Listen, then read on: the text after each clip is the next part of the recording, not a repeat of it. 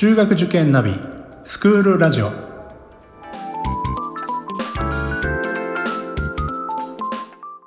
スクールナビゲーターののびるです。この番組は中学受験を目指すご家庭に学校の先生からの生の声や受験に役立つ情報をお届けするラジオです。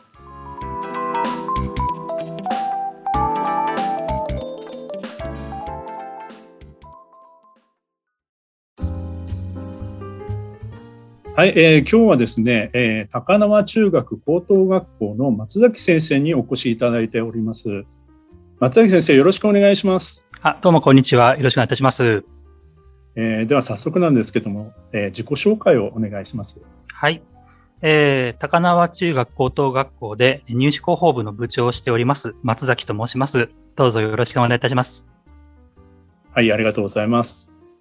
えー、高輪中学高等学校さん、名前から高輪というのがついてるので、まあ大体所在地とかね、皆さん、あの、リスナーの方イメージしていただけた通りだと思いますので、今日はですね、まあ、あの、遠隔や歴史のようなところからまずお話しいただきたいと思います。では、松江先生、よろしくお願いします。はい。えー、本校はですね、えー、最寄りの駅が、えー、京浜急行線の泉岳寺駅、それから、えー、JR 山手線の高輪ゲートウェイ駅、えー、それから東京メトロ南北線の白金高輪駅と、えー、3つの最寄り駅が徒歩10分圏内にある非常に通学のしやすい、えー、中高一貫の男子校です。で本校は、えー、1885年に、えー、京都で誕生いたしました。で、えー、1901年に、えー、中学と、それから高等中学と、えー、大学、これらがですね、えー、今の高輪の地に移転してきました。でその5年後ですね、1906年ぐらいに、えー、高等中学と大学は京都へ戻ってしまいました。そして中学だけが残り、その時から高輪中学校という、そういう名前となっております。そして戦争、太平洋戦争を挟みまして、戦後、まあ、新生の中学、高等学校となりましたけれども、一時、えー、高輪中学校は休校という時期がございました。ところが、まあ、1989年ですね、平成元年に高輪中学校が再開いたしまして、現在に至っております。あの、まあ、中高一貫になったのが、えーまあ、平成元年からなんですけれども、あの最初のうちは高校からも生徒を募集はしていたんですけれども、平成、えー、26年ですね、2014年よりも完全に中高一貫の学校となりまして、えー、現在ではもう中学生からということの学校となっております。ありがとうございます。えー、先ほどちょっとお伺いしました先生、23年もう高輪にいらっしゃるということです、そうですね、はい。中高一貫の前からいらっしゃるということですよね。もう私が来た時には、はい、あの中高一貫だったんですけれども、もう高校からも何名か、まあ、そんな多くはないですけれども、あの高校からも、まあ、外申生といいますかね、そういう生徒が入ってきてはいましたけれども、まあ、そんなに人数多くなかったので、もう中学からの生徒と高校からの生徒はまあ別っていう感じでしたね。まあ、歴史も長いというそういうそうですね、はい。まあ、はい、創立で136年になるんですけれども、でもまあ、今の体制になったのは平成になったからということなので、まあ、あの歴史伝統がある一方で、まあそういった中高一貫になったのは平成になったからという新しい面も持っている学校ですね。あの、高輪さんの私、学校のイメージとは非常に面倒見のいい学校。そういうふうに昔からこう感じてまして、はい。特に勉強面なんかもしっかり昔からあの見ていただけるような学校ということで、それも男子校、やっぱりあのなかなか公立の場合、男子校って少ないですけども、そうですね。はい、私立の場合は男子校まだまだ選択肢としては多いですから、そういう中でも、はい、あのちゃんと子どもの面倒をしっかり見てくれる、そういう雰囲気っていうんですか、そういう学校だなというのは以前から思ってました。本校はあの専任の教員が非常に多いものですから、あの授業が、まあ、あの今収録している時間でもうすぐあの終わるんですけれども、あのそうしますとね、あの放課後とかも補習とか再テストをしたりっていうのを、まあ、専任の教員があの見たりしてますので、まあ、そういった意味で、まあ、面倒見のいいという評価をいただいていると思いますね。はい、ありがとうございます。えー、それではですね、先生、教育内容についてちょっとお話しいただけますでしょうか？はい。えっ、ー、と、本校はですね、あの、中1、中2が前期学年、中3、高1が中期学年、高2、高3が後期学年というふうに、えー、6か年を 2, が2学年ずつですね、こう分けております。やっぱ中1、中2は、あの、えー、生活指導、まあ、中心になってくるんですけれども、まあ、一方でですね、あの、特に国語、数学、英語に関しては、先取り教育を推進しておりますので、もうこの中1、中2の2年間で、えー、まあ、中学生の学習内容というのは、国数 A に関しては終えてしまいます。で中3、高1、えー、中3からは、えー、高校生の内容に入るんですけれども、あのまあ、1学年本校6クラス、えー、1, 学1クラス40名規模ですので、まあ、1学年だいたい240名なんですけれども、まあ、中1と中2は均等にクラス編成を行っております。で中3からは6クラス中2クラス、選抜クラスというのを設けています。これ毎年クラス替えがありますので、え、中3で一般クラス生徒が高1で選抜に上がる場合もありますし、逆のケースもあります。そして高2からは文系理系に分かれます。まあ、大体3クラス3クラス、半々に分かれますけれども、まあ、ちょっと理系の方がやや多いかなっていう印象ですね。そして高2から高3に上がるときも、えー、またクラス替えがありまして、で、高3となりますとね、もう大学受験ですから、その生徒の、まあ、志望校ですね、国公立大学なのか、私立大学かによって、あの選択科目で自分の志,、まあ、志望校に合った授業を、大学入試対策の授業を受けると、まあ、そういう感じのカリキュラムになってます。実はこう男子校のその良さっていうこの辺りというのは、まあ、私も他の学校さんの男子校にインタビューさせていただく機会ありますし私自身も男子校出身なもんですからああそうですか。男子校の良さみたいなものってすごくあのよく共感するんですけども高輪さんのその男子校としての何かこう特徴って言いますか？先生長くいらっしゃいますから、はい、そういった中で感じる部分っていうのはございますか？やっぱりあのクラブ活動なんかで、まあ、あのオーソドックスなあの野球部とかバスケットボール部とか、もちろんこういう部活にあの入部して活躍する生徒もいますけれども、結構文化部ですね、あの旅行鉄道研究部とか、あのマジック部とか、ダーツ部とか、なかなか他校さんにはないようなクラブ活動があるので、あのやっぱりこう異性の目ですね。女子の目を気にせずに自分の好きなこと、興味のあることに打ち込めるっていう環境がありまして、で、それをやっぱりこう、目指してですね、入学してくる子が、えー、最近は多いなって印象を受けます。ダーツ部なんてちょっとないですね。そうですね。でも大会とかにやっぱ出てる子もいますので、私もあの、本当ダーツ部っていう存在自体もやっぱ驚きましたし、もともとあの、なんかこう、サークルってところ始まって、同好会になって、はいはい、で、部に昇格したんですよね。だから徐々にこう、実績とか積んできますと、あの、同好会、クラブっていうふうに、まあ、あの、昇格していくので、そういったところも、まあ、あの、生徒にとっては魅力なんじゃないですかね。なるほど。これ、ダーツ部ばかりの話になっちゃうんですけど、あの、はい、ダーツ部は先生がこちらに来られてからできたそうですね。私が高輪来た頃はなかったですね。この時はじゃあ、あの生徒からそういう、今度作りたいっていう、はい、できたんですか？学校案内には同好会と、まあ、文化部、運動部しか載ってないんですけれども、本校にはサークルっていうものもありまして、サークルはもう人数が5人以上ですかね、あと顧問の教員がいれば、まあ、設立できるんですよね。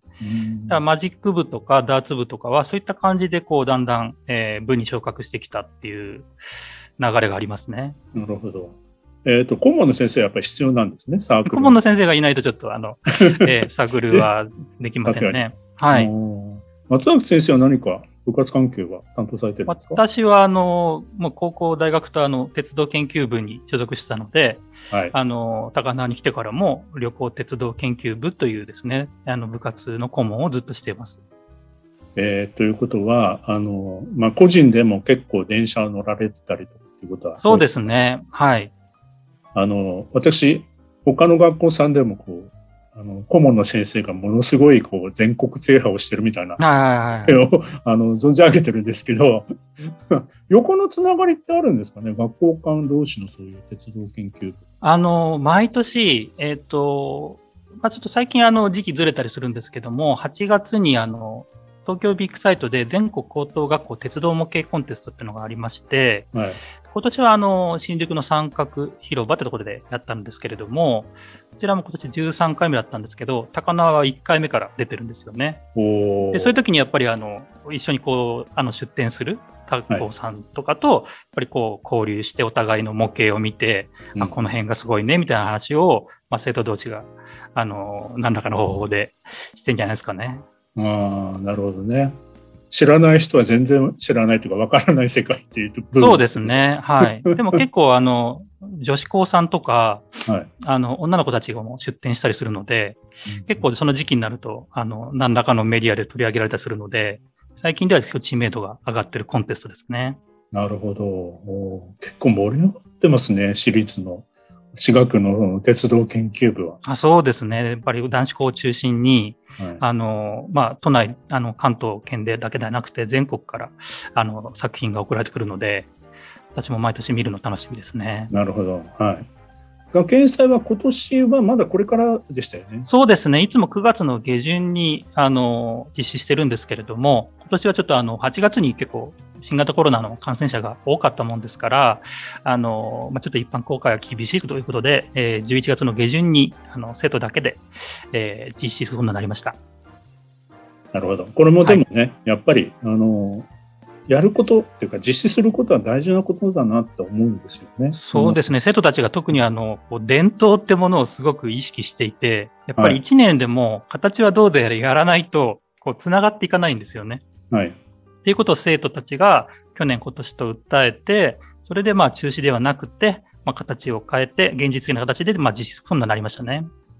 これはかなり、あの、生徒主体で行われるそうですね。あの、私、高菜来た頃って、なんかすごい教員が頑張ってた印象があるんですけども、ここ10年、15年ぐらいの間に、本当生徒の方が主体的に動くようになって、まあ、教員を本当見守ってるだけのような感じですね。そうですか。それはね、はい、あの、まあ、見学とかそういうのが、まあ、なかなかできにくい、まあ、今時期ですからね。はい、でも、また、あの、こういったコロナの状況が、あの、良くなっていければ、まあ、いろんな学校さんも多分学園祭、そのうちに公開っていうような形になってくると思うので、はい。だからぜひぜひ、あの、そういった子供たちが主体になってやってる姿っていうのを見ていただきたいですね。そうですね。先ほどちょっと学習面のサポートの部分というのを、はい、あのお話しいただきましたけれども、はい、このあたりもう少し詳しくあのお話しいただける内容ございますか？はい。はい、あの本校はまあ3学期制を導入しているので、年間5回あの定期講座があるんですよね。で、あのちょうど先週中間講座、2学期の中間講座が終わったんですけれども、あのまあ、科目ごとに試験がありまして、例えば数学というと代数と幾何っていうふうに2種類分かれてるんですけども、それぞれ試験があって、中学生の場合は赤点が50点なんですよね。50点下回ってしまうと、あの指名補習、指名課題というですね、えー、システムがありまして、はい、まあ、親御さんとしてはね、ありがたいと思うかもしれませんが、生徒にとってはね、あの部活とバッティングしちゃうと、補習の方が優先ですから、はいはい、あの生徒はまあ補習にかからないように、えー、あまあ、試験を頑張るんですけれども、まあ、あの定期講座の前にもですね、普段からあの特に国語、数学、英語に関しては、朝の学活の時間を利用して、小テストを実施したりしているので、ちょっとこの子はあまりにもちょっとあの理解してないなって子は放課後残したりして、あの補習をしたり、再テストをしたりという、まあ、システムがありますね。指名課題っていうところになると、子どもたちも 部活が出られないから頑張んなくちゃいけないっていう。そうですね。はい。なるほど、なるほど。でも本当学年とか単元によっては、本当学年で1人、2人しか出ない時もあれば、はい、もうさ40人とか80人ぐらい出てくるのもありますね。まあまあ、でもね、やっぱりそこは、あの、勉強するときは勉強する。部活をやるときはやる。遊ぶときは遊ぶっていう。まあそこをしっかりやっておかないと、はい。あの、何でもあの中途半端になってはいけないっていうことでもあるんだと思うので、はい、そうですね。親御さんにとっては、ある意味安心な部分もええー、そう言っていただけるとありがたいですね。ありがとうございます。はい、えー、先生、それからあの高校のキャリキュラムについて、えー、はい、変更するところがあるというふうに伺いましたけれども、どのような内容になりますでしょうか？はい、えー、来年度からあの高等学校があの新教育課程、新課程になりますので、それに受けて、えーまあ、これまではあの高校生の理科ですね。まあ、どうしてもこう、あの、特に科学とかですね、は、あの、高校3年生のもう2学期ぐらいまで、あの、学習内容かかったんですけれども、あの、来年度の高1ですね。ここからは、あの、高校1年生で物理基礎、科学基礎、生物基礎という3つの科目が授業に入ってきますので、もう科学を高1から3年間勉強するというカリキュラムになります。ですから、まあ、あの国数 A だけじゃなくて、まあ、社会や理科も、まあ、あの少しでも早く、えー、学習内容を終えて、えー、大学入試に向けた授業に入っていけるということになります。はい、ありがとうございます。えー、今回はですね、えー、第1部としまして、えー、第2部はですね、え、今お話しいただいたように、えまあ、進学状況など、え、に、え、お話をつなげていきたいと思います。先生、今日はどうもありがとうございました。失礼いたしました。